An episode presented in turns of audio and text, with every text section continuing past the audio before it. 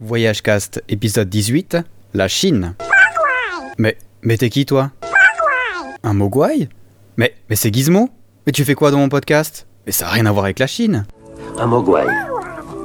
Je ne sais pas, c'est un mot chinois. Ah bah oui, maintenant, ça me revient. Tu viens de Chinatown Bon bah écoute, euh, tu peux rester dans le podcast alors ça va t'intéresser, mais tu sais au début du podcast on a toujours une musique, on, on se fait un petit truc ensemble Gizmo, qu'est-ce que t'en penses?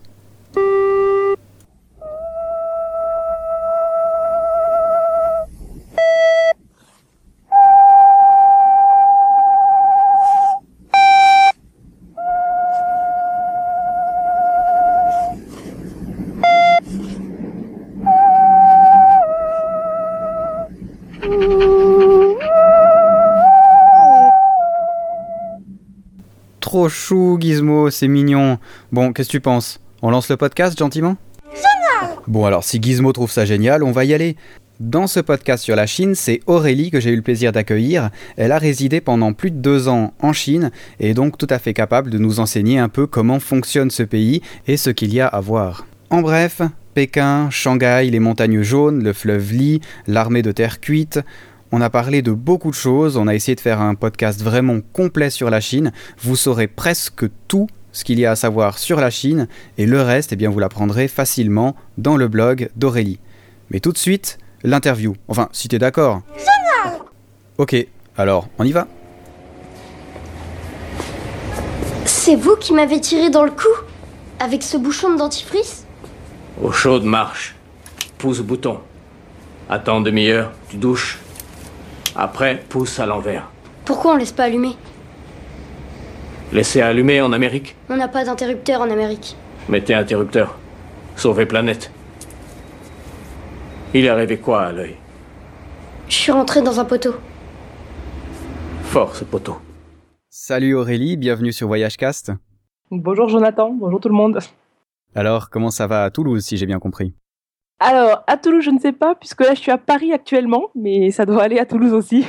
C'est incroyable parce que je me trompe toujours entre l'endroit où les gens sont, l'endroit où les gens voyagent et l'endroit où les gens euh, travaillent. C'est incroyable. Mais ça fait rien, c'est l'habitude sur Voyagecast. Non, mais il n'y a aucun souci. Non, mais à Paris, tout va bien, pas de problème. Euh, il fait un peu frais, mais pas trop, pour un mois de janvier. Et 2013 commence bien, donc tout va bien. Génial. Alors Aurélie, tu vas nous parler aujourd'hui d'un d'un pays qu'on a encore une fois pas tellement l'habitude de voyager en tant que touriste, c'est la Chine. Ouais, tout à fait, la Chine. Alors la Chine, ça paraît étrange. Est-ce que tu avais un amour de la Chine avant d'y aller? Qu'est-ce qui t'a poussé à aller en Chine? Alors non, j'avais une petite curiosité au départ. Quand j'étais euh, en classe de quatrième, j'avais envie d'apprendre le chinois, puis ça n'a pas pu se faire pour plein de raisons. Et finalement, c'est revenu dans ma vie parce qu'on m'a proposé de travailler pour une association qui faisait des échanges culturels avec la Chine. Donc c'était au tout début euh, de quand je travaillais. Et du coup, je me suis dit, bah pourquoi pas, mais à la condition euh, que je me renseigne un peu sur le pays et que j'y fasse un tour. Donc ça a commencé comme ça, par hasard, je dirais, par le hasard d'une rencontre. Et alors, première rencontre avec la Chine, ça fait il y a combien de temps? Ouh là là, c'était en avril 2005. Donc euh, ça remonte. hein. Alors, tu grimpes dans l'avion, où est-ce que tu as atterri? À Shanghai peut-être? Non, la première fois, donc là, quand je suis partie en tant que voyageuse, c'était à Pékin, donc dans la capitale politique. Et donc j'atterris à l'aéroport de Pékin. Je devais retrouver des gens sur place, des Français, mais j'ai atterri euh, toute seule puisque j'étais la seule de, cet avion-là. Et ouais, t'arrives, euh, ça surprend. Il y a beaucoup de Chinois à l'aéroport, hein, c'est normal, mais c'est vrai que ça fait bizarre de te retrouver la seule blanche euh, au milieu de tous ces gens qui te regardent avec leurs petits yeux bridés. Voilà la première impression. La ville, ça ressemble à quoi Pékin? C'est une grande mégapole comme New York, d'autres mégapoles qu'il y a autour du monde? Alors, euh, j'ai pas été à New York, mais de ce que je peux comparer, c'est assez différent parce qu'en fait, il y a un côté euh, des très très grandes artères. En fait, t'as l'impression d'avoir des autoroutes en plein milieu de la ville. Donc, tu peux avoir euh, une deux fois trois ou quatre voies en plein centre en fait de Pékin. Et euh, donc tu as ça d'un côté et de l'autre tu peux prendre une petite ruelle euh, traditionnelle qu'on appelle les routons. Et là tu auras le papy euh, qui joue aux échecs euh, avec son copain avec sa petite barbichette et un côté beaucoup plus Chine des cartes postales comme on imagine quoi. Donc tu as vraiment les deux en même temps, c'est-à-dire un côté très très moderne, plus moderne qu'en Europe et un côté euh, plus traditionnel comme on imagine la Chine euh, d'antan. D'accord, t'as aussi ça au niveau des maisons, des marchés qui, restent euh, comme à l'ancienne? Euh, malheureusement, pas autant qu'on le voudrait. Parce que moi, quand été en Chine, donc la première fois, c'était avant les JO de Pékin, puisqu'il y a eu les Jeux Olympiques en 2008. Et donc le premier voyage, c'était en 2005. Et malheureusement, euh, dès 2005 et même un petit peu avant, je pense aussi, ils ont détruit une partie de, du Pékin ancien pour euh, faire un, toilettage de la ville, si on peut dire, pour qu'elle soit euh, au plus haut de sa forme pour les JO. Et dans les faits, ça a fait qu'ils ont détruit des quartiers anciens, euh, mais vraiment par presque par dizaines de quartiers anciens, pour à la place mettre des buildings modernes, si on peut dire. Et du coup, tout ce qui est ruelles, marchés, etc., il en reste mais ça a été beaucoup, beaucoup détruit. Donc, quand on va à Pékin aujourd'hui, on, peut s'attendre euh, justement à la Chine traditionnelle euh, de tous les côtés, mais finalement, euh, elle, existe encore, mais dans les petits coins et recoins, si je veux dire. Et donc, en effet, tu peux trouver des marchés, soit des marchés de fruits, légumes, etc., soit des marchés un petit peu d'antiquité, mais il n'y en a pas partout. Il faut vraiment les chercher, si je peux dire, dans, l'océan de modernité qu'est plutôt Pékin aujourd'hui. Du coup, est-ce que tu conseillerais Pékin pour, pour voyager ah bah oui, oui, quand même, parce que Pékin, c'est aussi euh, bah, la cité interdite. Donc, euh, comme son nom l'indique, une cité qui a été interdite pendant des centaines d'années euh, aux, premiers venus, qui était juste réservée aux emplois. Donc ça, c'est vraiment quelque chose à voir. C'est en plein centre de Pékin. Dieu merci, ça n'a pas été détruit. Et ça vaut le coup de, de voir juste pour mesurer l'ampleur de l'empire chinois et de ce que ça a pu être pendant plusieurs millénaires, même si euh, la cité interdite doit avoir seulement plusieurs centaines d'années. Donc ça, c'est une des choses à voir. Il y a surtout la Grande Muraille de Chine, qui est euh, près de Pékin et un peu plus loin, mais euh, les morceaux qui sont, qui sont près de Pékin ce sont les plus faciles d'accès. Et ça, c'est vraiment dommage d'aller en Chine sans le voir. C'est pareil, ne serait-ce que pour réaliser l'ampleur de la Chine ancestrale, puisque la muraille de Chine, elle a commencé à être construite en 200 avant Jésus-Christ, si je ne me trompe pas pour stopper l'arrivée des Mongols. Même si celle qu'on voit aujourd'hui, elle a été construite, reconstruite plus tard, c'est quand même quelque chose euh, de vraiment euh, incontournable, si je peux dire. Et donc, ça vaut quand même le coup d'aller à Pékin, puis aussi pour essayer de trouver, malgré tout, ces petits morceaux euh, de vie traditionnelle qui subsistent entre les, grands bâtiments modernes. Vraiment, ça vaut le coup de se faire son propre avis. Euh. Puis la dernière chose pour laquelle ça vaut vraiment le coup d'aller à Pékin, c'est pour la nourriture, parce que il euh, y a des spécialités pékinoises, euh, notamment les raviolis, les, petits pains à la vapeur qui sont délicieux, et, rien que pour ça, je crois que ça vaut le coup d'y aller. Tu resterais combien de jours à peu près pour faire le tour, entre guillemets, si on veut, parce que c'est immense? Alors ça dépend dans quelle optique tu pars en Chine. On va dire que si tu as le temps, je conseillerais pour voir Pékin et les proches environs comme la cité interdite euh, une, bonne semaine. Une bonne semaine. Après, si tu fais un voyage euh, où tu veux découvrir la Chine euh, en peu de temps sur une période de congé, donc on dira sur trois semaines, dans ces cas-là, passer 4-5 jours à Pékin, ça peut suffire. Mais une bonne semaine, c'est quand même mieux. Alors, après avoir fait le tour de Pékin, où est-ce que tu irais ensuite? Justement dans une optique de voyage pas, forcément énormément long de plusieurs mois, parce que ça, ça va concerner quelques personnes qui, de toute façon, vont avoir le temps de flâner, mais pour des gens qui ont euh, trois, 4 quatre semaines, on va dire. Incontournable, il y aurait Shanghai, bien sûr, et puis Xi'an, l'ancienne capitale. Je pense qu'il y aurait au moins ouais, Shanghai et Xi'an en plus. Et euh, en dernier lieu, je dirais une campagne, en fait. Donc là, il y en a plein, plein de différentes, mais une petite campagne reculée pour réaliser que la Chine, c'est pas seulement les grandes villes. Ça serait un peu le programme que je ferais euh, en trois ou quatre semaines. Alors, on va peut-être détailler un peu. Shanghai, ça, ressemble à quoi en fait? Est-ce que ça ressemble à Pékin? Parce que tu nous as dit que c'était deux villes euh, grandes, quoi, des mégapoles.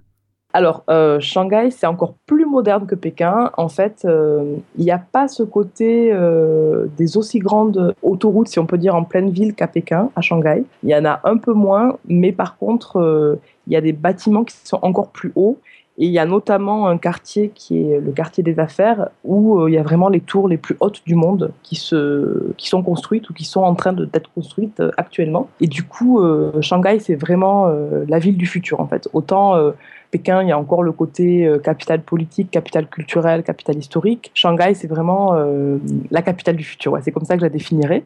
Donc, euh, tu as des, bâtiments encore plus neufs que tu peux les avoir dans les, même qu'à New York, j'imagine, puisqu'à New York, je pense qu'ils construisent un peu moins que là-bas. Et il y a vraiment un côté énergique qui est presque palpable. C'est-à-dire que pour moi, bon, peut-être qu'on va me prendre pour une tarée quand je dis ça, mais quand je vais à Shanghai, j'ai presque l'impression de sentir l'énergie de la ville autour de moi, mais de la sentir physiquement. Et euh, il y a un côté où, tout est possible en fait dans cette ville. C'est-à-dire, euh, tu as un carrefour et un quartier que tu as vu la veille, bah, s'il faut, il sera en train d'être reconstruit et, le lendemain, il n'y sera plus. Enfin, c'est vraiment quelque chose. Euh, la ville vit, mais vraiment. Donc ça, c'est génial. Et puis, comme à Pékin, quand même, il y a aussi des petits îlots de tradition qui continue à exister. Et en fait, tu peux aussi tomber sur le petit vieux qui joue pareil aux échecs ou qui fait son tai chi tu pourras trouver euh, malheureusement des pauvres gens qui trient encore euh, les poubelles à la main, donc euh, qui tireront leur carriole avec plein de cartons dessus. tu vois, tu as vraiment les deux côtés, c'est-à-dire la Chine encore plus moderne que n'importe où ailleurs en Chine ou dans le monde, et la Chine un petit peu traditionnelle qui subsiste malgré tout. Donc voilà, ça c'est Shanghai pour te donner un peu une photo. Après, il y a un autre aspect de Shanghai qui est très sympathique, c'est que c'est une ville qui a été physiquement marquée par les concessions étrangères puisqu'au début, à la fin du 19e et au début du 20e, il y avait des puissances, notamment européennes, qui occupaient Shanghai. Et donc, tu as des quartiers euh, européens et notamment un quartier français. Donc, en fait, dans Shanghai, en plein centre-ville, tu as un quartier où il y a plein de platanes à, la française, quoi, au bord des routes, et où il y a des belles maisons coloniales, euh, comme on peut imaginer euh, les maisons coloniales d'Amérique latine, un petit peu les clichés qu'on a en tête. Et du coup, il y a ce côté aussi à Shanghai post-colonial, si je peux dire. On appelle ça le quartier de l'ancienne concession, qui est très sympathique. Et là, pour le coup, on sort vraiment des hauts buildings de 50 étages et on revient à des dimensions un peu plus humaines. Donc c'est très sympathique de flâner, euh, de se balader à pied ou en scooter ou en vélo. Voilà, Shanghai, un petit peu. ça te donne une idée, ça va? Ça a l'air intéressant. Moi, une, question que je me suis posée en lisant ton blog, c'est est-ce que tu as des musées en Chine? Parce que, alors, je sais pas si c'est parce que tu aimes pas en voir ou si c'est parce qu'il y en a pas, parce que tu n'en parles pas vraiment. Euh, alors, c'est vrai que hum, pas les musées qui m'ont le plus fasciné en Chine, simplement parce que j'aime bien les musées, mais je préfère euh, la vie d'aujourd'hui, la vie qui vit en fait. Mais à Shanghai, il y a un très bon musée qui s'appelle le musée de Shanghai, tout simplement, et où tu peux retrouver euh, tout ce qui est porcelaine, calligraphie, enfin, il y a vraiment même bronze qui ont peut-être trois, trois millénaires, enfin, des choses assez, assez même carrément anciennes. Donc ça existe, mais il n'y en a pas forcément qui m'ont marqué plus que ça à Shanghai. Par contre, à Pékin, il y a un truc qui est très sympathique si tu es intéressé par l'art, c'est euh, un quartier des galeries contemporaines en fait. C'est-à-dire, euh, il y a tout un quartier qui est un ancien quartier industriel d'Achanze ou 798. Et dans ce quartier-là, c'est des anciennes usines qui ont été euh, réinvesties en galeries d'art. Et donc, tu as euh, plein plein de galeries d'art contemporain et tu te balades euh, au milieu des grosses tuyauteries, en fer et tu tombes sur des petites galeries. Donc, au départ, c'était très alternatif et underground. Et aujourd'hui, ça a été, enfin, c'est plus, on va plus grand public, mais ça, ça vaut le coup de se balader là-bas pour un week-end. Donc euh, à Pékin, je dirais si tu cherches l'art, c'est là où je, je t'emmènerai euh, voir. Et ensuite à Shanghai, sans doute le musée de Shanghai. Mais après, euh, même si c'est pas des musées que j'ai visités quand j'étais en Chine, il y a beaucoup de temples, beaucoup de, de beaux bâtiments à voir. Mais c'est vrai que c'est pas dans le musée comme on l'entend à, l'européenne. Ouais, voilà, c'était ça la question. Style un British Museum, tu vois, ou un ou un Louvre, tu vois. Il n'y a pas vraiment quoi. Non, mais alors là, attention, je vais être euh, un peu provocatrice. Vu que justement tout a été euh, raflé par les Européens et se trouve dans le Louvre et au British Museum, bah il n'y a plus de collection pour les laisser dans les pays d'origine, tu vois. Et, c'est peut-être aussi pour ça qu'il y a, moins de choses sur place, quoi. Mais là, je suis un peu, euh, un peu provocatrice. Ouais, ceci dit, c'est pas tout faux. Hein. Heureusement qu'on a rendu quelque chose de temps en temps. Hein. Euh, je crois que c'est le British Museum qui avait la plus grande collection égyptienne. À quelque part, tu te dis qu'il y a un petit problème quelque part. Mais bon, on s'en fiche. on parle de la Chine maintenant. Mais ok, alors donc tu, tu dirais quand même euh, Shanghai une ville intéressante à passer quelques jours aussi, une petite semaine? Ouais, vraiment, parce que même, euh, alors, même si ça te plaît pas, ça vaut le coup d'être vu pour sentir cette énergie ou pour comprendre ce que c'est la Chine de demain, tout simplement. Pour voir ces Chinois très riches, ces Chinois, ces Chinois très pauvres, enfin, vraiment les différences de classe euh, et, toute la palette de la Chine que tu peux avoir. Donc, au minimum, je pense qu'il faut y aller trois jours parce qu'il y a peut-être moins de choses emblématiques qu'à voir comme à, Pékin, mais trois jours, je pense, pour sentir la ville, c'est bien. Et puis, il y a quand même aussi pour les clubbers et les gens qui aiment sortir, quoi faire, quoi. C'est-à-dire qu'il y a des super beaux bars, enfin, avec des très très belles vues sur la ville, etc., des trucs très modernes euh, qui valent le coup d'être vus. Donc, je pense trois jours, c'est pas mal. Alors, moi, je te confie un truc entre nous les villes, c'est pas vraiment ce qui me branche. Moi, j'aime plus euh, la campagne, les trucs un peu tranquilles. Est-ce qu'il y a des endroits comme ça en Chine aussi ou bien il faut vraiment voyager de mégapole en mégapole? Ah non, non, non, bah la Chine c'est grand, hein. attention, c'est aussi grand que l'Europe. Alors, oui, mais je dois faire semblant de pas savoir parce que sinon je peux pas te poser de questions. alors, alors, alors, je rebondis quand même. c'est comme si tu imaginais un pays à la taille de l'Europe, donc c'est très grand et évidemment il y a plein, plein, plein, plein, plein, plein, plein, plein de campagnes et d'endroits naturels à visiter, mais il y a quand même un petit bémol c'est que les endroits qui sont faciles d'accès euh, et qui sont pas très loin des grandes villes, donc par exemple que tu pourras atteindre, je sais pas moi, en 4 heures de train ou quelque chose comme ça. Facile d'accès, hein. tout est bien sûr proportionnel à la distance et à la taille de la Chine. Donc les endroits de ce type, il y aura beaucoup de monde parce qu'en fait, bah, les Chinois sont très nombreux, hein, ça je te l'apprends pas. Et du coup, euh, il y a beaucoup de monde qui voyage dans les endroits naturels à proximité des grandes villes. Et donc, enfin, je vais te donner un exemple. Concrètement, près de Shanghai, il y a un endroit qui s'appelle les montagnes jaunes. Je sais pas si tu as déjà entendu parler. Euh, moi, j'ai noté une autre montagne. Je sais pas si c'est la montagne jaune, mais moi, je... mais toi, tu sais le chinois, donc c'est un peu la honte de dire ça. Essaye. Shan le Shan, non, ça c'en est une autre. Bon, bah, je vais te parler de celle que j'avais en tête, la montagne jaune en fait. C'est la montagne qu'on voit un petit peu sur les estampes très classiques avec euh, plein de brume autour et comme des monts en pain de sucre en fait. Ce, ce genre de paysage-là. Il y a une montagne qui s'appelle les montagnes jaunes, qui est une montagne sacrée euh, à proximité de Shanghai. Je crois que c'est à l'époque on pouvait y aller en 7 ou 8 heures de train. Maintenant, je pense que c'est un peu plus proche. Et moi, j'avais trop envie d'y aller parce que j'avais vu plein de peintures où j'imaginais justement pouvoir faire un petit peu de méditation sur ma montagne face à la mer de nuages, etc. Sauf que quand j'ai été sur place, c'était un grand parc naturel payant, donc avec un droit d'entrée à l'entrée, et plein de Chinois euh, avec leurs haut-parleurs en groupe de 50 personnes qui montaient la montagne au pas de course. Et du coup, nous, on imagine notre conception, la campagne hyper tranquille, et tu peux parfois tomber sur des parcs, en fait, vraiment aménagés. Donc ça, c'était juste pour dire, euh, attention, il y a campagne et campagne, mais il y a aussi des endroits plus reculés qui sont peut-être un petit peu plus difficiles d'accès, mais euh, qui sont quand même accessibles malgré tout, et qui valent vraiment le coup.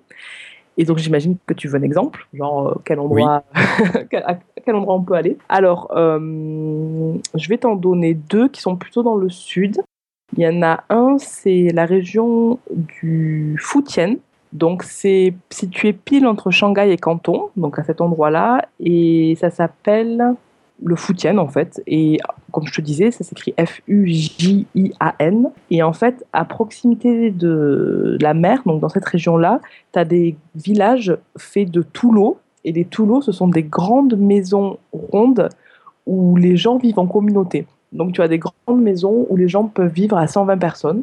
Et donc, tu as des villages faits euh, avec quelques grosses maisons rondes comme ça. Et tu te retrouves au cœur de ces villages, au milieu de montagnes avec des rizières en terrasse. Et tu es dans le sud du pays, donc il fait plutôt bon. Et tu n'as vraiment pas l'impression d'être euh, dans le même pays que là où tu as, que là où il y a Shanghai ou quelque chose comme ça. Donc, c'est euh, une campagne assez atypique. Donc, c'est la région des Tours, donc dans le Fujian et ça vaut vraiment le coup d'y aller. Donc ça, c'était euh, un exemple. Et en fait, les gens qui vivent là s'appellent les Hakka, donc c'est euh, une ethnie. Ils ont vraiment des modes de vie différents que les Chinois traditionnels. Ils ont euh, une langue à part et, des mœurs qui sont différentes. ça, ça c'est un exemple. Ouais, je vois les photos là, c'est vrai que c'est étonnant. Hein. Ouais, ouais, ouais, ouais. Je, je trouve dingue parce que comme ça, ça paraît presque moderne en fait. Et pourtant, il y en a qui ont 400 euh, ans, quoi, et qui tiennent encore debout, qui ont été construits à l'époque. En fait, euh, pour la petite histoire de ces constructions, donc ces grosses maisons rondes, elles ont été construites par des peuples qui ont bougé depuis le sud, je crois, jusqu'à là, qui ont été chassés, en fait. Et du coup, c'était des maisons défensives qui étaient centrées vers l'intérieur. Et vers l'extérieur, il y a très peu de fenêtres pour qu'en fait ils puissent vivre en autarcie et se défendre s'il y a un problème. Donc c'est ouais, c'est très très ingénieux et assez hallucinant. Et en fait, euh, quand tu vas dans cette région-là, tu as des coins qui sont assez touristiques, voire même des toulots qui sont payants, donc des maisons qui sont payantes. Et si tu te balades un peu plus loin, tu te retrouves en pleine campagne euh, où il y a vraiment personne et pas un touriste qui passe et tu as des toulots qui sont peut-être abandonnés, d'autres qui ne le sont pas. Et ça vaut vraiment le coup d'être vu. C'est très très atypique et on ne pense pas forcément à ça quand on pense à la Chine. Donc euh, c'est bien d'avoir euh, de sortir un peu des sentiers battus quoi. Ouais, effectivement. Moi, en tout cas, euh, si, si j'allais en Chine, j'aimerais bien voir ça parce que c'est vraiment beau. Ouais. Et là, tu disais c'est assez facile à y aller du, coup, relativement. Enfin, qu'est-ce que tu appelles difficile d'aller en fait? Alors, euh, celui-là, pour te donner une idée, il faudra aller à Xiamen, qui est la ville à proximité, qui se situe à peu près à une heure et demie d'avion de Shanghai. Donc, tu prendras ton avion depuis Shanghai jusqu'à Xiamen. C'est pas forcément cher hein, l'avion en Chine, puisque les distances sont très grandes, donc il y a beaucoup d'avions qui, qui, traversent le pays. Et ensuite de Xiamen, soit tu prendras deux ou trois bus, donc là c'est un peu plus compliqué, soit tu prendras un taxi que tu auras préparé à l'avance et qui viendra te chercher et qui ensuite te fera la balade, un taxi chauffeur en fait. Moi c'est ce que j'avais fait puisque j'étais justement avec mes parents. Et donc on avait fait le mode un petit peu luxe euh, et on avait organisé un chauffeur pendant trois jours qui nous avait servi aussi de, de, de guide et c'était euh, c'était plutôt sympathique. Mais autrement, si tu veux le faire par tes propres moyens, je pense que avec deux bus, tu peux te retrouver en pleine campagne. Donc un avion plus deux bus. Est-ce que tu sais si le trek, ça se fait en Chine aussi? Style d'aller dans ces régions-là, mais à pied? En fait, euh, je l'ai fait une fois. Alors, euh, c'était dans une autre région. Bah, allons là-bas alors, parce que je vais te donner plusieurs exemples de campagne. Là, c'était dans le Gansu. Donc, c'est une région dans le Far West chinois. Donc, euh, vraiment à l'ouest dans les terres. Le Gansu, ça s'écrit G-A-N-S-U. Et c'est une région très étirée, en fait, quand tu vas d'un côté de la région, c'est un monde musulman. Et quand tu vas de l'autre côté de la région, c'est le monde tibétain. Donc c'est assez, euh, assez curieux. Et en fait, euh, j'ai atterri là-bas avec euh, un ami qui voulait nous faire faire un trek, justement. Et donc, on est arrivé à Siare, qui est une ville de moines tibétains. En fait, c'est euh, la plus grande lamasserie tibétaine euh, dans la, dans, dans, la Chine euh, hors Tibet, si on peut dire. Et à partir de là, on a décidé de faire une rando à pied. Et donc, on est passé sur les montagnes autour. Et je crois qu'on s'est fait 40 km comme ça en deux jours. Bon, ce qui n'est pas exceptionnel par rapport à d'autres personnes, mais qui était quand même pas mal à 4000 ou 3000 mètres d'altitude. Et là, bah, tu peux partir en effet avec ton sac à dos, ta tente, etc. Mais le problème que tu rencontreras, c'est qu'il n'y a pas forcément d'itinéraire fait pour ça. C'est-à-dire que si si tu veux plutôt euh, suivre un itinéraire, tu n'auras pas une carte comme en France avec le GR20, etc. Il faudra que tu regardes toi-même sur des cartes chinoises et que tu traces ton itinéraire ou que tu le fasses au hasard, comme on avait fait. Mais vu que la Chine est quand même assez peuplée, tu rencontres souvent euh, soit des bergers, euh, soit, des, soit des villages. Tu te retrouves rarement seul en Chine. Il y a souvent toujours quelqu'un pour t'aider. Est-ce qu'il y a des guides ou des agences qui font ça aussi, ou bien c'est pas du tout développé? Le trekking pur, alors je pourrais pas te dire parce que moi je suis jamais passée par des agences, euh, des guides. Euh, souvent, il faut quand même aller dans la ville d'à côté et ils te font faire un trek pour une journée. Des treks de plusieurs jours, euh, dans ma connaissance, c'est moins développé que dans d'autres pays d'Asie du Sud-Est, par exemple. Mais ça doit exister parce que la. Enfin, il y a peut-être une région où ça se fait dans le Hunan. Je sais pas si tu connais, c'est une région dans le sud-ouest de la Chine qui est justement limitrophe avec le nord du Vietnam. Et en fait, dans cette région-là, c'est une région très très montagneuse et il y a beaucoup de touristes français qui vont là-bas parce que justement, euh, je pense que tu peux te, caler dans un village et faire des balades à pied autour dans les, dans les montagnes euh, qui sont pareilles à 4000 mètres d'altitude, euh, qui sont assez, assez élevées. Donc là, c'est peut-être possible de faire du trek si tu es intéressé dans le sud-ouest de la Chine. Mais pourquoi pas? Tu as parlé du Tibet juste avant. Alors c'est une région de Chine aussi. Est-ce que c'est intéressant d'y aller?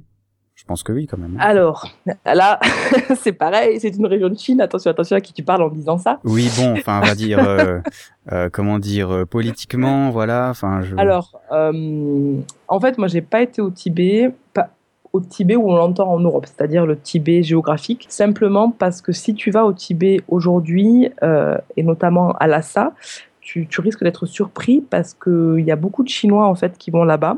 Et alors, comment le dire pas facile de rester politiquement correct. Mais en gros, pour les... Je pense pas euh, que je me fais écouter par le gouvernement de Chine, donc euh, on peut y aller.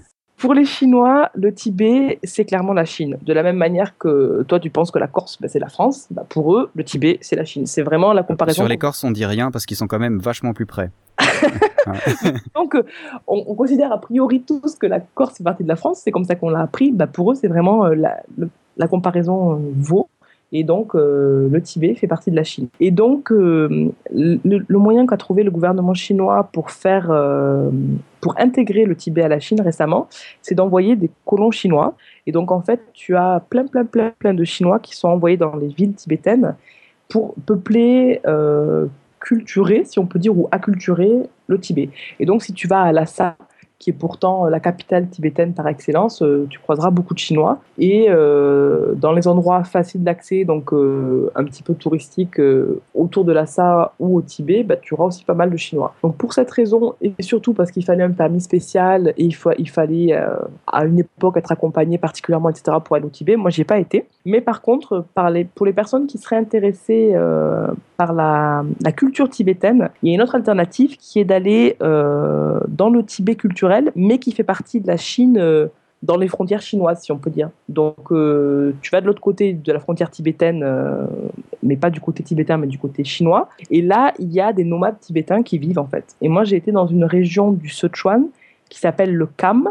Donc, ça s'écrit K-H-A-M. Je précise à chaque fois parce que c'est tellement compliqué comme nom que c'est pas toujours évident de oui, s'y raison. Donc j'ai été dans le Kham tibétain. En fait, c'est une région donc, dans le sud-ouest de la Chine où j'ai eu la chance de passer une nuit sous une tente avec des Tibétains, au, perdu au milieu d'une montagne dans la pampa tibétaine, quoi. Et ça, c'était en Chine, donc j'ai pas eu besoin de passeport particulier, j'ai passé aucune frontière administrative, mais culturellement, j'étais au Tibet. Donc en fait, on, peut voyager dans le monde tibétain, si je peux dire, à l'intérieur des frontières chinoises. Et ça vaut vraiment le coup parce que là encore, c'est pas du tout les Chinois euh, de Pékin ou de Shanghai, mais c'est encore, euh, encore un peuple à part. Et, pour les personnes qui sont intéressées soit par la culture tibétaine ou par la culture bouddhiste, euh, ça peut vraiment, vraiment, vraiment valoir, le coup. Et sur cette région-là, il y a vraiment un truc extraordinaire à faire pour les voyageurs qui auraient envie de, de tenter l'aventure, c'est des festivals autour du cheval. Et en fait, euh, il y a donc celui où j'ai été, c'était à proximité de Tagong, donc T-A-G-O-N-G. Ça, c'est une ville euh, dans le Kham tibétain, donc dans la région du Sichuan. Et à proximité de Tagong, à, peu près deux heures de route et quatre heures de marche en été, se tient un festival euh, autour du cheval. Et en fait, j'ai dormi une nuit seulement sur place, donc avec des nomades tibétains. Et j'ai assisté à une journée entière de festivités. Euh, et là, mais c'est euh, c'est une des choses les plus euh, dépaysantes que j'ai pu faire de ma vie. Tu te retrouves assise au milieu de, je sais pas, une centaine de Tibétains. C'est donc des, tribus nomades qui se retrouvent pour ce festival tous les ans. Qui a lieu deux ou trois jours par an. Et en fait, ils font, par exemple, des courses avec des chevaux. Ils font des espèces de, je sais pas comment ça s'appelle, une compétition où tu dois ramasser le plus de galets posés par terre quand tu es sur ton cheval ou alors euh, une démonstration. En fait, euh, tu as des cavaliers qui sont debout sur leurs chevaux ou sur leur cheval, ça dépend si c'est un ou plusieurs. Ils ont des super beaux habits en soie et ils font des espèces de démonstrations euh, magnifiques du haut de leur cheval. Et là, tu es à 4000 mètres d'altitude sous un soleil qui crame et tu hallucines vraiment de voir ça sous tes yeux et de te dire que ça n'a pas du tout été ni atteint par la colonisation chinoise, ni atteint par la culture ou la colonisation occidentale, si on peut dire. Et, et c'est vraiment vraiment un autre monde, très coloré, très gai. Pour te donner une idée, ils parlent même pas mandarin, qui est la langue euh, parlée par tous les Chinois a priori de Chine. Et moi, quand j'étais là-bas, j'étais avec une amie, on était deux. Elle parlait très bien mandarin. Moi, c'était au tout début où je partais en Chine, donc je parlais pas très bien. Et en fait, on parlait seulement chinois, donc mandarin, avec la fille des nomades qui, elle, vivait à la ville et qui parlait mandarin. Mais autrement, ses parents, les gens autour, personne ne parlait mandarin. Ils parlaient tous euh, leur dialecte tibétain. Et ça, euh, c'est des choses que tu peux faire en Chine, tu vois, qui sont euh, pour le coup euh, hors des sentiers battus, c'est rien de le dire, mais qui sont vraiment dignes de notre monde et pourtant faciles d'accès parce que aller en Chine, c'est pas très très compliqué et, et aller là-bas avec un peu de bonne volonté, c'est possible, quoi. Ouais, j'avais vu les photos justement sur ton site et, et ce que tu dis, les prairies de Tagong, là, ouais, moi je trouve ça magnifique. Vraiment, c'est des, des grandes étendues ça ça donne envie quoi. Et alors passer une vie passer une nuit dans une ça s'appelle une yourte? Ou bien pas Parce que yurt, c'est plutôt mongol, hein, sauf Ouais, c'est une tente, en fait. Euh, je sais pas le terme. Euh, moi, j'appelle ça une tente en poil de yak. Il doit y avoir un terme un petit peu plus technique. C'est simplement une tente qui est effectivement fait en poil de yak, euh, donc en poil brun. Et tu as un trou au milieu parce qu'il y a aussi le foyer, donc la cuisine, etc. est faite au cœur de la tente. Du coup, tu un trou pour laisser passer la fumée. Et c'est assez, comment dire, pas précaire, mais assez modeste et très, très basique, en fait, puisque nous, quand on y était, enfin quand j'y étais, moi personnellement, j'ai dormi euh, sur euh, des couvertures qui servaient normalement à recouvrir le cheval la journée sur lequel le cavalier euh, bah, avait posé sa selle. Et il y avait juste donc le trou pour le foyer, ces couvertures-là, quelques ustensiles de cuisine. Et je me rappelle, ils nous ont fait à manger et ils nous ont fait des baguettes chinoises, donc des baguettes comme on les imagine, mais avec des branches d'arbres, parce qu'en fait, eux mangeaient avec les doigts, et pour faire poli, ils nous ont fabriqué des baguettes avec des branches d'arbres. Je trouvais ça fou. Et, euh, et, la petite anecdote qui était rigolote en fait par rapport à cette nuit-là, c'est que euh, la, famille en fait fait rentrer les bébés yaks pendant la nuit sous la tente. Et c'est une manière très intelligente en fait de récupérer euh, le cheptel, je sais pas comment ça s'appelle, le troupeau le lendemain matin, puisque les mamans yaks viennent récupérer leurs bébés yaks à la sortie de la tente en fait. Et du coup, tu passes la nuit avec les bébés yaks sous la tente. Et le lendemain matin, la maman yak, elle vient récupérer son bébé. Comme ça, toi, en tant que fermière, tu peux traire le, lait de yak. Et puis elle repart faire sa vie la journée. Et toi, le soir, tu as juste à récupérer les bébés yak perdus euh, dans les magnifiques prairies euh, à 4000 mètres, à 4000 mètres d'altitude. Et c'est mignon, un bébé yak? Euh, franchement, je les ai regardés un peu du coin de l'œil, j'étais pas hyper à l'aise. C'était un peu surréaliste, je les ai pas, je les ai pas tripotés à vrai dire. Mais par contre, les gros yaks, c'est pas mignon du tout parce que c'est haut et t'as juste pas envie qu'ils s'approchent de toi. Je me rappelle en avoir vu un en, Inde du côté du Cachemire Et la seule chose que je me rappelle vraiment, c'est qu'au début, je me suis dit, tiens, on dirait une grande vache de loin. Et plus tu t'approches, plus tu te dis, non, c'est quand même euh, vraiment beaucoup plus grand qu'une vache. Hein. C'est ça, c'est ça. Et ça a plus des airs de taureau méchant euh, d'une vache sympathique. Est-ce que pour te venger, t'en as mangé? Eh bien oui, bien sûr, évidemment, puisque toute l'alimentation de, ces nomades euh, est basée autour du yak. Donc euh, j'ai bu leur lait euh, mélangé à du thé. J'ai pas particulièrement aimé parce que le goût est très très fort. Et j'ai mangé des morceaux de yak séché qui pendaient au-dessus du foyer et j'étais pas très fan non plus puisque c'était quand même vraiment vraiment vraiment fort comme goût et puis un peu sec euh, enfin en même temps c'est très pratique hein, parce que du coup tu as tes morceaux de yak séchés et tu peux tenir euh, toute l'année avec ça quoi. Mais mais pour mon petit palais un peu trop occidentalisé ça passait pas pas très très bien. Mais bon ça, ça se laisse manger quand même. Ouais, en tout cas, c'est une région qui m'a l'air vraiment très intéressante. Au niveau des gens aussi, je pense, ça doit être intéressant, non? Comment sont les gens? Parce que selon ce que tu nous as dit, ils sont quand même assez euh, renfermés. Ça se dit pas isolés, on va dire ils sont pas enfermés, je dirais pas ça, euh, coupés du monde, ça c'est certain, puisqu'ils vivent vraiment sur des vallées euh, très très hauts, etc. Mais euh, il y avait quand même euh, une curiosité à notre égard, même si la communication n'était pas forcément faisable, il y avait des interactions avec les gamins, hein, les gens te souriaient, enfin, ils n'avaient pas forcément l'air plus surpris que ça, même si on était les deux seules blanches. Mais par contre, ils sont, je dirais, coupés du monde et du coup, ils évoluent dans une culture plutôt préservée. Alors bon, après, ça dépend de quel point de vue on le voit, parce que tu peux aussi te dire que c'est des gens qui doivent aller à la rivière pour chercher l'eau et donc euh, qui n'ont pas aussi accès au développement, tu vois. Et bon, qu'est-ce que ça veut dire? Il y a beaucoup de questions derrière. Mais en tout cas, c'est des modes de vie euh, ancestraux et totalement préservés. Et c'est vraiment le nomadisme euh, pur. C'est du nomadisme. Donc ça, c'est quelque chose qui n'est pas forcément évident de voir, parce qu'il y a quand même un mouvement... Enfin, il y, a, peu de nomades qui vivent encore comme il y a 50 ans, même. Il y en a de moins en moins, on dira. Et là, pour le coup, c'est un, endroit où on peut les voir préservés euh, et dans leur environnement, en fait. Et ça, c'est, je n'ai pas envie de dire que ça n'a pas de prix, mais en tout cas, c'est vraiment euh, une expérience euh, hors du commun. Du coup, si j'ai envie d'aller le faire, bon, déjà, je pense qu'il y a des dates précises pour les festivals, mais combien il faut de temps? Parce que là, on, est quand même dans des régions où il n'y a pas un bus tous les quarts d'heure, donc il faut quand même s'organiser un minimum.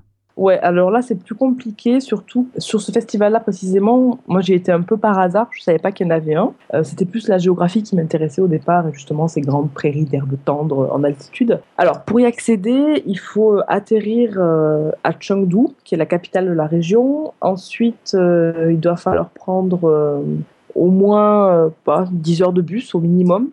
Et ensuite, pour arriver là-bas, dans ce village de Tagong, je pense pas qu'il y ait de bus, nous on l'avait fait en taxi qu'on avait loué pour l'occasion, soit en taxi, soit en stop. Donc, il faut compter au minimum deux jours pour y arriver, deux jours pour repartir.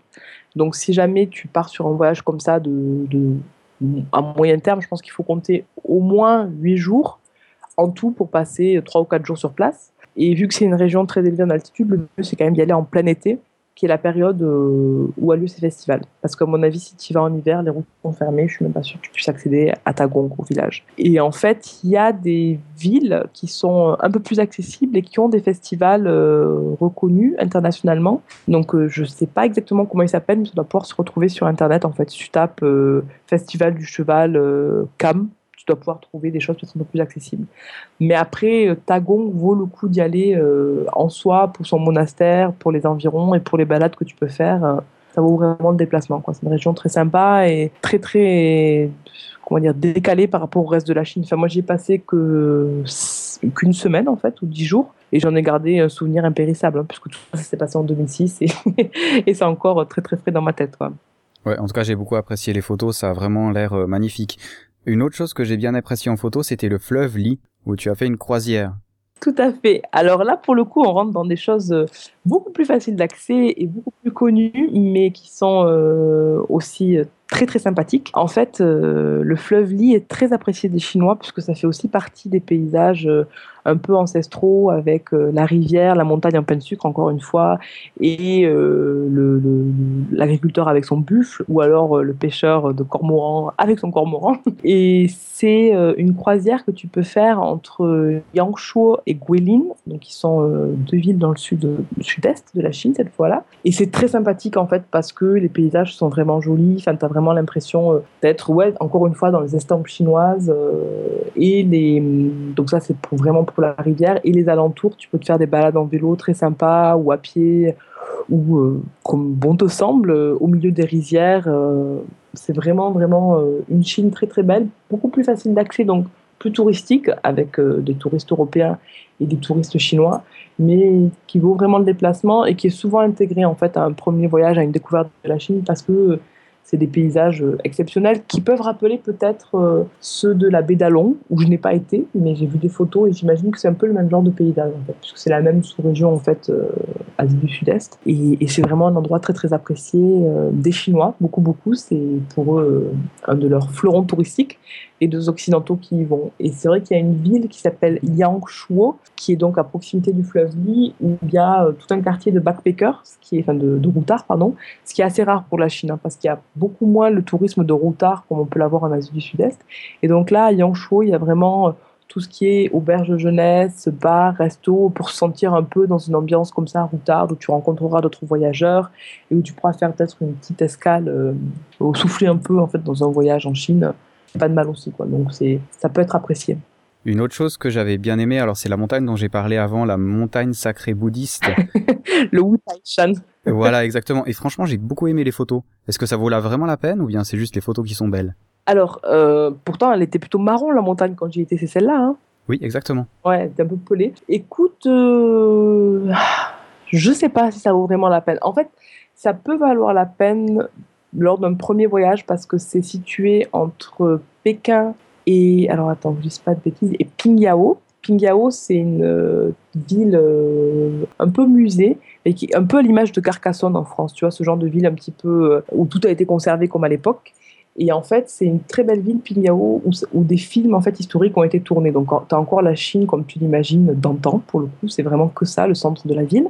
Et donc, entre cette ville-là et Pékin, tu as le Wutaishan, qui est en effet une montagne, euh, une montagne sacrée. Je sais pas si je te la conseillerais, tu vois. Ça, ça me surprend que tu m'en parles parce que c'est, c'est pas forcément ce qui m'a le plus marqué, mais en tout cas, ça vaut le coup d'y aller pour se balader si, c'est sur ton, chemin, en fait, je dirais ça. Si sur ton chemin, si tu fais justement la, vallée du fleuve jaune, dans ces cas-là, tu peux t'arrêter, y passer deux ou trois jours. Ça vaut le coup euh, pour l'ambiance un petit peu spirituelle qui s'en dégage, pour les, les balades que tu peux faire sur les montagnes alentours mais c'est peut-être pas euh, le premier endroit que je recommanderais exceptionnellement, sauf si c'est sur ton passage. Ouais, en fait, j'avais bien aimé les, les photos du monastère de Xiong Kong, qui était dans le même, euh, à peu près dans le même endroit, si j'ai compris. Le monastère suspendu, ouais, ouais, tout à fait. C'est vrai que ça s'inclut en fait dans un voyage. Bah, c'est le premier voyage que j'ai fait, enfin, le deuxième, et qui, est assez sympathique, où tu suis plus ou moins le fleuve jaune et c'est un peu le berceau de la Chine historique. Et le, monastère suspendu, en effet, ça vaut le détour puisque c'est un monastère qui est suspendu, comme son nom l'indique, à une falaise. Et euh, tu as parfois à peine ou même moins d'un mètre de large euh, pour passer en fait dans le monastère pour aller d'un endroit à un autre. Et ça a été construit, euh, je sais plus à combien de temps, mais il y a des centaines d'années également. et c'est assez impressionnant. Et c'est vrai que c'est à proximité du Wutaishan. Et, et ça peut être sympathique parce que c'est assez unique, en effet. Est-ce qu'on a oublié des choses euh, intéressantes à visiter, encore une fois, dans un voyage de quatre semaines euh, Des choses vraiment, toi, qui t'ont impressionné Tu te dis, même si tu y retournes, tu vas le revoir? Alors, ça serait pas, même si j'y retourne, je vais le revoir, mais c'est quand même vraiment à voir euh, pour les personnes un petit peu curieuses et qui veulent voir une autre Chine que celle des grandes villes, en fait. Dans le sud-est de la Chine, il y a des villages de minorités ethniques donc, euh, il faut revenir en fait sur les minorités ethniques. C'est-à-dire qu'en Chine, tu as les Chinois Han, donc sur les Chinois majoritaires, ceux qu'on voit dans les villes, etc. Et tu as 56 autres minorités reconnues par le gouvernement. Donc c'est des gens qui ont des langues différentes, des coutumes différentes, des manières de s'habiller différentes. Et les minorités, vu qu'on est à l'échelle de la Chine, ça peut se compter en centaines de milliers d'habitants. Et donc euh, dans le sud de la Chine, dans la région du Guizhou, donc ça s'écrit G-U-I-Z-H-O-U, il y a euh, beaucoup, beaucoup, beaucoup de villages avec des minorités qui ont gardé vraiment leur mode de vie euh, et leur architecture et leur langue et leur manière euh, d'être tout simplement. Et les minorités de cette région-là, pour moi, c'est vraiment des, choses à voir puisque là aussi les paysages sont magnifiques avec encore des rizières en terrasse, avec des villages qui sont construits autour du bois principalement. Donc tu as des, des, tours, des ponts qui sont construits sans un clou mais juste par assemblage de bois. Et tu as des gens qui vivent encore avec leurs traditions, leur, leur manière de vivre un petit peu ancestrale. Et c'est pareil, enfin, c'est pas du tout la Chine qu'on imagine au premier abord et qui vaut vraiment le coup. Quoi. Et là, tu peux te faire un road trip peut-être euh, de 5-6 jours, une semaine ou 8 jours, et tu, tu seras dans une Chine qui n'a strictement rien à voir avec ce que tu peux imaginer ou ce que tu as pu imaginer avant. Et c'est très très très sympathique. Donc euh, je dirais que c'est le sud des minorités ethniques et, et, ça vaut vraiment le coup. Vraiment vraiment. Donc voilà ce que, ce que je dirais. Et autrement, dans les choses qu'on aurait pu oublier, euh, je dirais peut-être Hong Kong aussi parce qu'on n'en a pas parlé, mais ça fait quand même partie de la Chine. Et euh, c'est une très chouette ville. Pareil, là, c'est plutôt la Chine euh, très actuelle, euh, qui vibre, où il y a beaucoup d'énergie, mais c'est aussi une, chouette ville à voir, en fait. Enfin, ça n'a rien à voir avec ce dont je t'ai parlé juste avant, mais j'étais assez marquée par Hong Kong, en fait. J'ai passé une semaine, et ce qui est très chouette, c'est que les gens ont un côté plus occidentalisé, donc un peu moins choquant parce que parfois les Chinois peuvent paraître un peu bourrus, un peu impolis dans leur manière d'être, mais c'est surtout parce qu'on est culturellement différent. À Hong Kong, c'est un peu, euh, un peu moins comme ça, puisqu'évidemment, ils ont été colonisés fort longtemps par les Anglais. Et en même temps, architecturellement, ça vaut le coup. Puis c'est aussi une ville où il y a de la nature, enfin une ville, une île, pardon, où il y a de la nature et euh, culturellement qui est très très riche. Donc ouais, je dirais ça vaut le coup aussi de faire un petit saut à Hong Kong. Et dans les choses dont on n'a pas parlé, mais qui valent aussi le détour, il y a la ville de Xi'an. Donc ça, c'est une ville dans l'ouest qui était le début, ou la fin d'ailleurs, enfin bref, une étape sur la route de la soie. Donc c'est le début du monde arabe en fait, puisque la Chine de l'Ouest, c'est déjà euh, la frontière avec le Turkménistan et tous les pays qui finissent en stan. c'est déjà le début du monde arabe. Et donc Xi'an, qui s'écrit X-I-A-N, qu'on prononce parfois Xi'an, c'est euh, une très très chouette ville euh, parce qu'il y a un superbe euh, souk, marché couvert très oriental, parce que dans la rue, tu as les gens qui font les pâtes à la main en étirant des espèces de boules comme chez nous des boules pour faire de la pâte à pain, mais là-bas ils en font de la pâte et qui te font des pâtes à la main devant toi, parce que tu as des gens qui promènent leurs oiseaux dans les cages et tu as les cages suspendues euh, devant les boutiques et t'entends les oiseaux chanter, et parce qu'il y a des très beaux parcs. vraiment, Xi'an, c'est une ville qui m'a beaucoup plu et qui est aussi très très connue pour la fameuse, armée terracotte dont tu as peut-être entendu parler parce que en 200 avant Jésus-Christ, il y a un empereur qui a eu la bonne idée de se faire enterrer avec euh, des milliers de, une armée de milliers de soldats en terre cuite.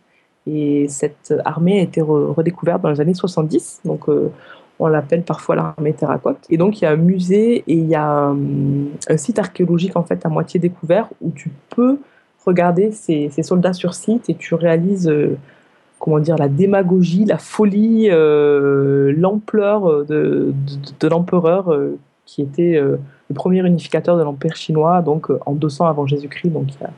Il y a plus de 2000 ans. Et donc, pour ces deux raisons, donc pour cette armée et pour l'atmosphère euh, orientale de la ville, euh, Xi'an, euh, ça fait partie de mes coups de cœur. Et pour le coup, quand tu me disais, tu y reviendrais, c'est une ville où je suis revenue en fait exprès à plusieurs reprises. Donc, je la conseille aussi fortement, Xi'an, dans l'ouest de la Chine. Ok, génial. Ben, ça nous fait quand même pas mal de matière. Hein. Je crois qu'on peut passer six mois pour tout visiter, tout ça. c'est ça.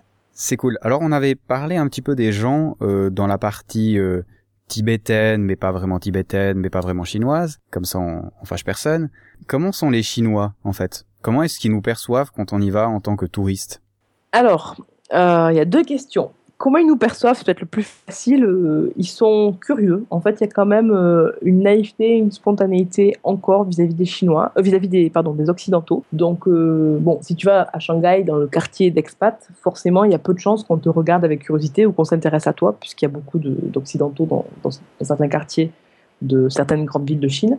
Mais si tu sors un tout petit peu de ces centres urbains-là, et que tu te balades soit dans les périphéries, soit dans les petites villes, soit même dans les moyennes villes, bah, très facilement, tu vas avoir une personne qui va venir à côté de toi, qui va essayer de parler avec toi. Enfin, il y a vraiment euh, une curiosité encore et une certaine bienveillance vis-à-vis des Occidentaux. Donc moi, c'est ce que j'ai ressenti.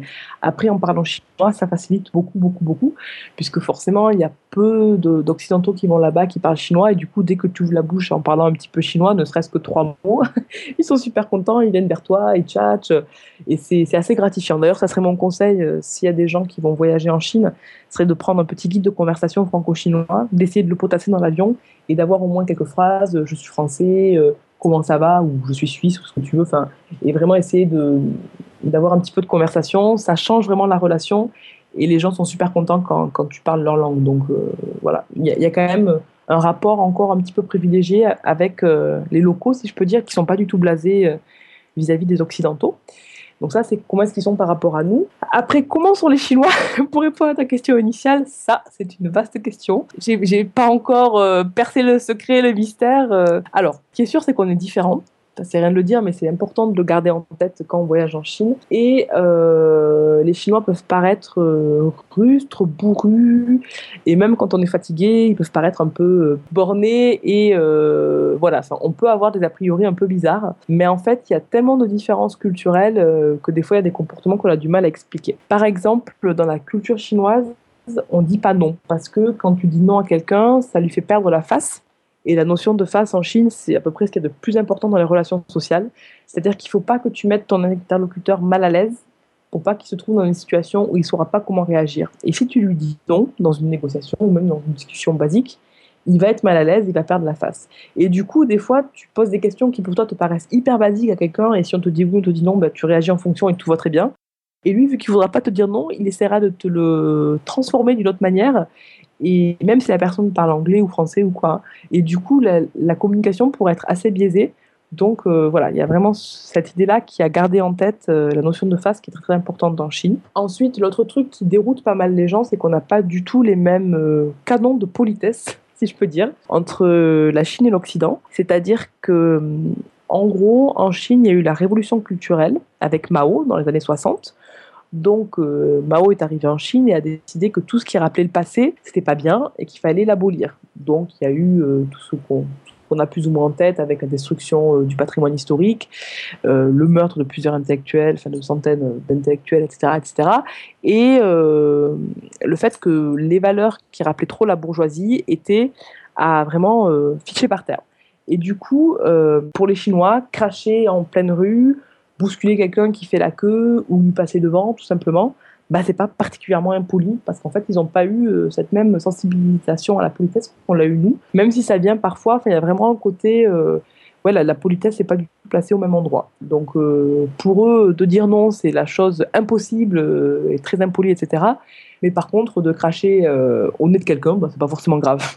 Donc ça, ça, ça, peut choquer certains voyageurs et c'est bien de l'avoir en tête avant de partir pour pas euh, le prendre personnellement, pour pas trop s'en inquiéter. Et après, comment sont les Chinois dans les choses plus positives quand même euh, Moi, ce que j'aime beaucoup, c'est qu'il y a un côté euh, très très énergique chez les Chinois. Je t'en ai un petit peu parlé quand je parlais de Shanghai, mais il y a vraiment un côté prendre sa vie en main, aller de l'avant. Bon, ils n'ont pas forcément le choix parce qu'ils sont pas toujours dans des sociétés très faciles. Mais euh, pour moi, c'est vraiment très très positif et très euh, ouais, énergique. C'est vraiment euh, l'idée que j'ai en tête en fait. Donc ça, c'est chouette. je sais pas si tu connais le blog qui s'appelle Rion Cantonné. Oui, alors je le connais un petit peu, mais pas trop trop en détail. ouais, alors pour ceux qui connaissent pas, c'est un blog qui est pas mal axé quand même sur le phénomène startup ou travailler dans un environnement chinois. Et justement, ils ont pas mal d'exemples de justement d'incompréhension ou de choses qui sont étonnantes. Et je pense qu'en tant que voyageur et encore plus si on va travailler, ça peut être très utile de se renseigner comment d'autres s'en sont sortis. Moi, j'ai trouvé ça très très intéressant parce que comme tu dis, il y a plein de choses qui pour nous sont sont choquantes et qui ne le sont pas là-bas et il y a une façon de parler aussi. Euh. D'ailleurs, à propos de façon de parler, est-ce que quand même, en sachant l'anglais, on peut se débrouiller en Chine ou pas du tout? Euh, dans les très grandes villes, oui. Donc en gros, Pékin, Shanghai, euh, Canton, ça ira. Mais si tu sors, ce ne sera pas suffisant en fait, vraiment. C'est-à-dire que à ton hôtel, ils te comprendront un petit peu, mais dans la rue ou quoi, euh, peut-être il y aura quelques étudiants, mais pas beaucoup. Donc vraiment, euh, moi, le conseil que j'ai, mais c'est ce que je te disais, le petit guide de conversation, ne serait-ce que pouvoir demander les toilettes, combien ça coûte, etc. Euh, pas parler chinois en trois jours, quoi, ce sera pas possible, mais avoir un petit, un petit vocabulaire de base ou, ou, au moins pouvoir montrer, pointer du doigt le, ce, que, ce que tu recherches. Bon, après, euh, si vraiment tu, cherches une expérience plus intéressante, tu prends un guide euh, francophone euh, ou anglophone, et dans ces cas-là, le problème est résolu. Est-ce que, sans parler forcément de, de sujets qui peuvent énerver, mais est-ce qu'il y a des choses qu'on ne demande pas en Chine? Parce qu'il y a quand même, c'est quand même la censure, la Chine, hein, c'est pas vraiment la démocratie totale, on va dire. Alors, il y a des choses qui se demandent, par exemple le salaire, etc. Il n'y aura pas de souci là-dessus. euh, et en effet, euh, moi, je déconseillerais de parler politique, de parler justement des questions du Tibet ou de Taïwan euh, à quelqu'un que tu connais peu, en fait. Parce que ça reviendrait à poser des questions très intimes, ou très déplacées à, un occidental. Donc c'est vraiment les, questions que j'éviterai. Mais autrement, au-delà de ça, ils sont plutôt à tendance curieuse. Ils te poseront pas mal de questions sur ta vie, ton travail, si t'es marié, etc. Et, donc il n'y a pas de, tabou à avoir. Au-delà des questions politiques, euh, et en effet, euh, c'est une question très sérieuse, quoi, la liberté euh, d'expression en Chine, la liberté de la presse notamment. Donc c'est pas la peine de la prendre à la légère juste pour titiller la personne, quoi. À titre personnel, avais des... tu n'avais pas ton blog ou tu l'avais déjà quand tu as été là-bas? Alors, moi, je l'avais déjà. Euh, à l'époque, il s'appelait Vue de Chine. Et euh, pour la petite histoire, quand je suis arrivée en Chine, euh, parce que d'abord, j'y ai voyagé, ensuite, je m'y suis installée en, juin 2009. Et c'était les 20 ans des événements de Tiananmen. Et en mhm. fait, mon blog était hébergé sur WordPress. Il l'est toujours d'ailleurs. Et dix jours après mon arrivée en Chine, tout WordPress a été bloqué en Chine. Et du coup, j'avais plus accès à mon blog et j'ai dû faire euh, des pieds et des mains pour trouver un VPN, donc un petit, euh, un petit truc pour pouvoir euh, passer la, muraille Internet, la muraille de Chine, en fait, la censure chinoise. Donc été confrontée à la censure un petit peu comme ça, mais de manière générale. Mais par contre, les médias francophones sont beaucoup moins embêtés que les médias anglophones. C'est-à-dire que si j'avais été un blog à succès en anglais, j'aurais pu m'inquiéter que mon blog particulièrement soit censuré. Mais en parlant en français, en fait, les, les censeurs sont moins, moins regardants. Je pense qu'il y a moins de personnes en fait qui regardent euh, les choses en français. Ce qui est vraiment très très contrôlé, c'est tout ce qui est en, en, chinois bien sûr et en anglais. Et pour donner une idée, si on parle de ça, Facebook et Twitter sont, sont fermés en Chine en fait. Tu peux pas y avoir accès. Donc c'est euh, puisque c'est des domaines d'expression trop euh, trop trop trop libres. Trop libre. Ouais, Et du coup, il n'y a pas accès. Mais après, euh, par rapport à cette question de la liberté d'expression et de l'échange, moi je sais que j'ai eu des superbes expériences humaines en fait parce que je travaillais donc en Chine, j'ai travaillé pendant deux ans et pendant un an et demi j'étais dans un petit bureau d'achat où je, on était pas très nombreux, on était moitié français, moitié chinois. Et en fait, tous les jours, euh, à la pause déjeuner, je causais avec mes collègues, etc. On se posait des questions sur nos vies respectives, etc. Et j'ai eu des super beaux échanges avec ces collègues-là, euh, où je leur ai juste, par la discussion et par euh, les conversations qu'on pouvait avoir, je leur ai montré qu'on pouvait penser en fait différemment de juste, il faut avoir un travail, acheter un appartement, avoir des enfants et payer ses factures, quoi. Juste, on peut décider euh, de partir voyager juste pour le plaisir de voyager, de rencontrer des gens, d'écrire ce qu'on aime, etc. Et euh, quand j'ai quitté la Chine, euh, que j'ai quitté ces personnes-là, elles m'ont dit que vraiment, je leur avais appris en fait une manière différente de penser. Et ça, c'est c'est quelque chose qui est possible en fait en Chine par par la discussion avec les gens et c'est génial en fait. C'est vraiment des belles expériences et les et les Chinois sont malgré eux victimes d'un système répressif mais euh, ils sont pas bêtes quoi. Donc si tu discutes avec eux, il y a, y a, des échanges qui sont possibles et tu peux euh, ouvrir de belles portes et pourquoi pas semer de belles graines quoi. C'est chouette. Et eh oui, la révolution dans deux ans en Chine, c'est à cause d'Aurélie. Vous vous en souviendrez. Elle est passée sur Voyage Cast. peut-être, peut-être. Non, je leur souhaite pas non plus parce que c'est, ça aurait des, conséquences pas très sympathiques. Mais en tout cas, il y a des beaux échanges qui peuvent avoir, qui peuvent avoir lieu, ça c'est certain.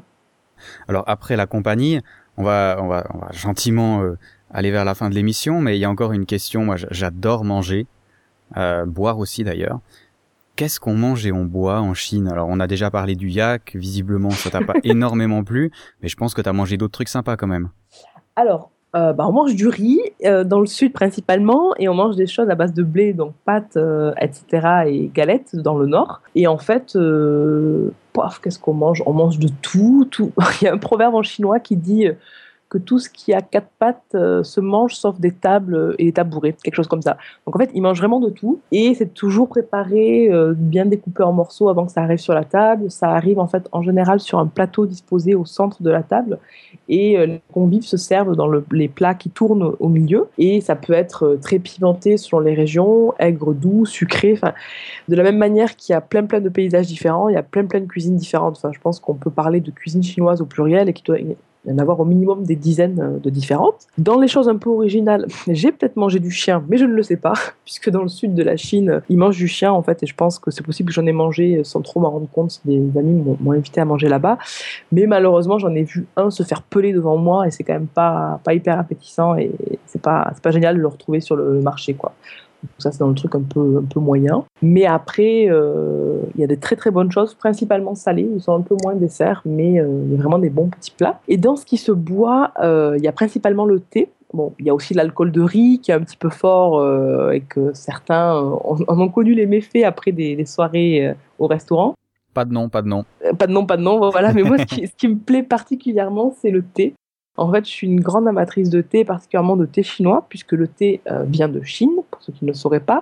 Et en fait, euh, c'est vraiment quelque chose qui se boit toute la journée. Tout le monde a son euh, petit thermos avec ses feuilles de thé qui trempent dedans. Et c'est pas toujours du thé de qualité qui est consommé, mais il y a aussi du thé de grande qualité. Et j'aime beaucoup en fait euh, le boire et j'en bois actuellement. D'ailleurs, j'en ai dans ma tasse là pendant que je te parle. Et il y a vraiment euh, plein de sortes de thé très très bons, euh, très très bons. De la même manière qu'on a peut-être 1000 vins au minimum en France, il y en a, il y a autant de thé en Chine. Donc c'est un autre voyage que je vous invite à faire si vous partez en Chine, c'est à goûter du thé sur place. Ok, il y a des régions pour ça qui sont meilleures? Ouais, tout à fait. Il y a ben, la région euh, avec les toulots, là, dont je vous parlais au début de l'émission, les maisons rondes, en fait, euh, dans le Fujian. Donc, c'est entre Shanghai et Canton, au niveau de Taïwan, en fait. Cette région-là est très, très reconnue pour le thé. Après, euh, il y a plusieurs terroirs, de la manière qu'il y a plusieurs régions en France pour le vin, mais cette région-là, donc le sud-est de la Chine, est particulièrement réputée pour son thé. Ok, excellent. Ben, merci pour toutes ces informations. C'était vraiment, euh, c'était vraiment très très sympa. Alors, pour parler quand même, toi, tu as été deux ans en Chine. Tu as un blog aussi qui est quand même, euh, enfin, j'ai vu quelques blogs sur la Chine, mais toi, tu y as quand même vécu très longtemps et tu as visité beaucoup de, choses. Tu veux nous parler un peu de ton blog? Bah, Avec plaisir. Alors, c'est www.curieusvoyageuse.com. Et en effet, c'est un blog que j'ai tenu depuis que j'ai commencé à vivre en Chine. Donc, c'était en juin 2009. Et en fait, j'ai un petit peu triché parce que quand j'ai commencé euh, mon blog, j'ai repris mes anciens récits de voyage qui étaient des emails que j'avais écrits à mes amis.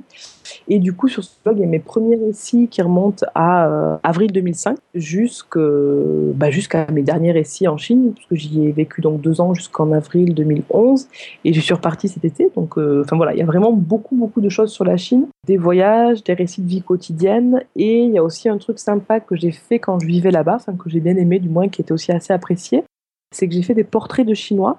Donc en fait, euh, les Chinois que je rencontrais qui avaient l'air sympas, ou ceux que je ne rencontrais pas mais que j'avais envie de rencontrer, je leur proposais de faire une interview euh, où on discutait, comme on est en train de le faire maintenant, sauf qu'après je retranscrivais par écrit et je le mettais sur mon blog. Donc je faisais des interviews en chinois, en plus c'était une bonne manière euh, de m'exercer, et je racontais un petit peu la vie de ces personnes-là. C'était une manière pour moi de connaître un petit peu leur parcours et pour mes lecteurs de se rendre compte que derrière le milliard et demi de Chinois, bah, il y a des individualités, des, parcours, des, récits de vie.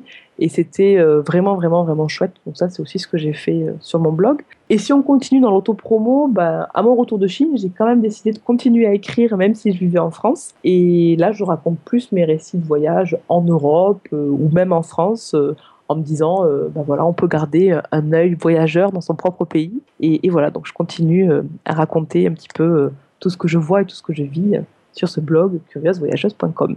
Ah, j'ai beaucoup aimé, moi j'aime beaucoup tes interviews en fait. Parce que justement c'est intéressant d'avoir des, ouais, des gens comme ça, des inconnus pour nous. je, je, trouve ça génial. Je trouve que c'est une idée superbe quoi. Ah merci, merci, merci, sympa. Ah ouais, non, non, c'est sincère en plus. Dernier petit coup d'autopromo parce que pourquoi pas, tu as écrit un livre aussi, La Chine à fleur de peau. Tout à fait. Alors en fait, c'est la suite du blog, puisqu'à mon retour en France, un éditeur m'a contacté pour faire un livre à partir des récits de mon blog. Du coup, j'ai simplement repris toute mon expérience sur la Chine entre euh, avril 2005, donc le tout premier voyage, et avril 2011, donc le dernier, c'est six ans de voyage en Chine, et euh, je les ai un petit peu remises en forme, euh, amélioré l'écriture, etc., sélectionné les plus belles photos que je pouvais avoir, et en effet, en est sorti ce livre. Et à la fin, j'ai rajouté tous les portrait justement que j'avais fait de chinois que j'ai bien repris et bien remis en forme, euh, puisque c'était pour moi aussi quelque chose de très intéressant. Et ce qui est intéressant, je pense, avec ce livre, La Chine à fleur de peau, c'est que c'est vraiment le, le regard euh, que peut avoir une occidentale sur un pays et comment le regard évolue aussi sur la durée, puisque six ans euh, de regard sur la Chine, ça commence à faire et, et c'était ça que je voulais partager en fait avec les curieux qui ouvriront le livre. Ok, super. Disponible sur Internet, Amazon, etc., je pense. Hein. Exactement, exactement. Ok, super. De toute façon, ce sera en lien dans les notes de l'émission. En tout cas, c'était vraiment très sympa de te, recevoir, Aurélie. C'était vraiment euh, génial. En tout cas, j'ai appris plein de choses sur la Chine. On a fait pas mal de temps, mais je crois que c'était nécessaire. Et c'est un grand pays, comme tu as dit. On n'a pas encore tout dit, mais on pourra toujours euh, une fois reparler de la Chine. En tout cas, c'était génial. Un dernier mot euh, pour l'humanité? J'ai rien compris, mais ça a l'air génial. Ah, merci à vous et à bientôt. ok, super. Allez, ciao. À bientôt. Tenzin, qu'est-ce qui se passe là? S'il vous plaît, il faut plus faire de mal aux vers, s'il vous plaît. Les vers. Dans une vie passée, cet innocent ver de terre était peut-être votre mère. Pitié, il ne faut plus faire de mal, s'il vous plaît. Plus de mal, plus de mal. Merci. Les Tibétains pensent que toute créature dans une vie passée a pu être leur ancêtre ou leur mère. Nous devons les respecter et les remercier de leur gentillesse. Ne jamais faire de mal à une créature vivante. C'est une croyance ici. Tu ne peux pas demander à ces gens pieux de la négliger. Oui, mais votre sainteté. Avec tout mon respect, euh, je crois qu'on pourra jamais. Excusez-moi, mais on pourra pas sauver tous les vers, pas si vous voulez qu'on finisse dans cette vie, la salle de cinéma. Tu es intelligent. Trouve une solution. Encore merci à Aurélie, la curieuse voyageuse, d'avoir répondu à mon interview, c'était vraiment génial. N'oubliez pas de faire un saut sur le site voyagecast.ch pour me dire ce que vous avez pensé de l'émission et profiter des nombreux liens qui accompagnent l'article qui sont avec l'émission. Au niveau des films de Voyagecast, il y avait bien entendu les Gremlins 1 et 2, dont je me suis servi pour faire la voix de Gizmo. D'ailleurs, Gizmo t'aime ces films, non?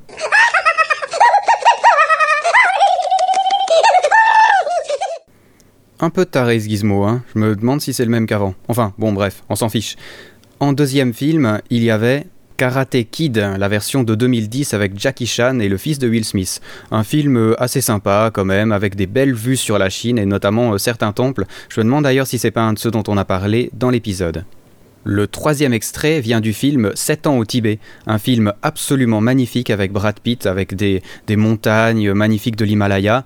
C'est un très beau film et euh, ben voilà, malheureusement il a rapport avec la Chine et pas forcément de son point de vue le plus glorieux, mais c'est vraiment un film magnifique à regarder.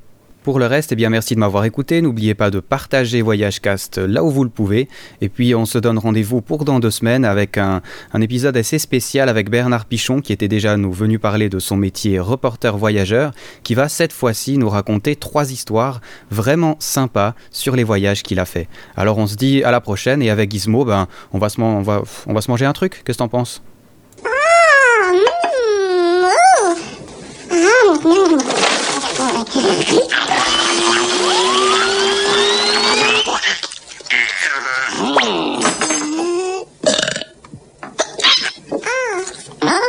Ah mais il mange vraiment n'importe comment ce gizmo, c'est... Bon je vous laisse, il est déjà minuit 10. Alors euh, à la prochaine. Voilà, c'est mon histoire. Alors si votre climatiseur se détraque, si votre machine à laver tombe en panne ou si votre magnétoscope ne marche plus, avant d'appeler le dépanneur, allumez toutes les lumières, inspectez les placards, les armoires, regardez sous les lits. Parce qu'on ne sait jamais, il pourrait y avoir un gremlin dans votre maison.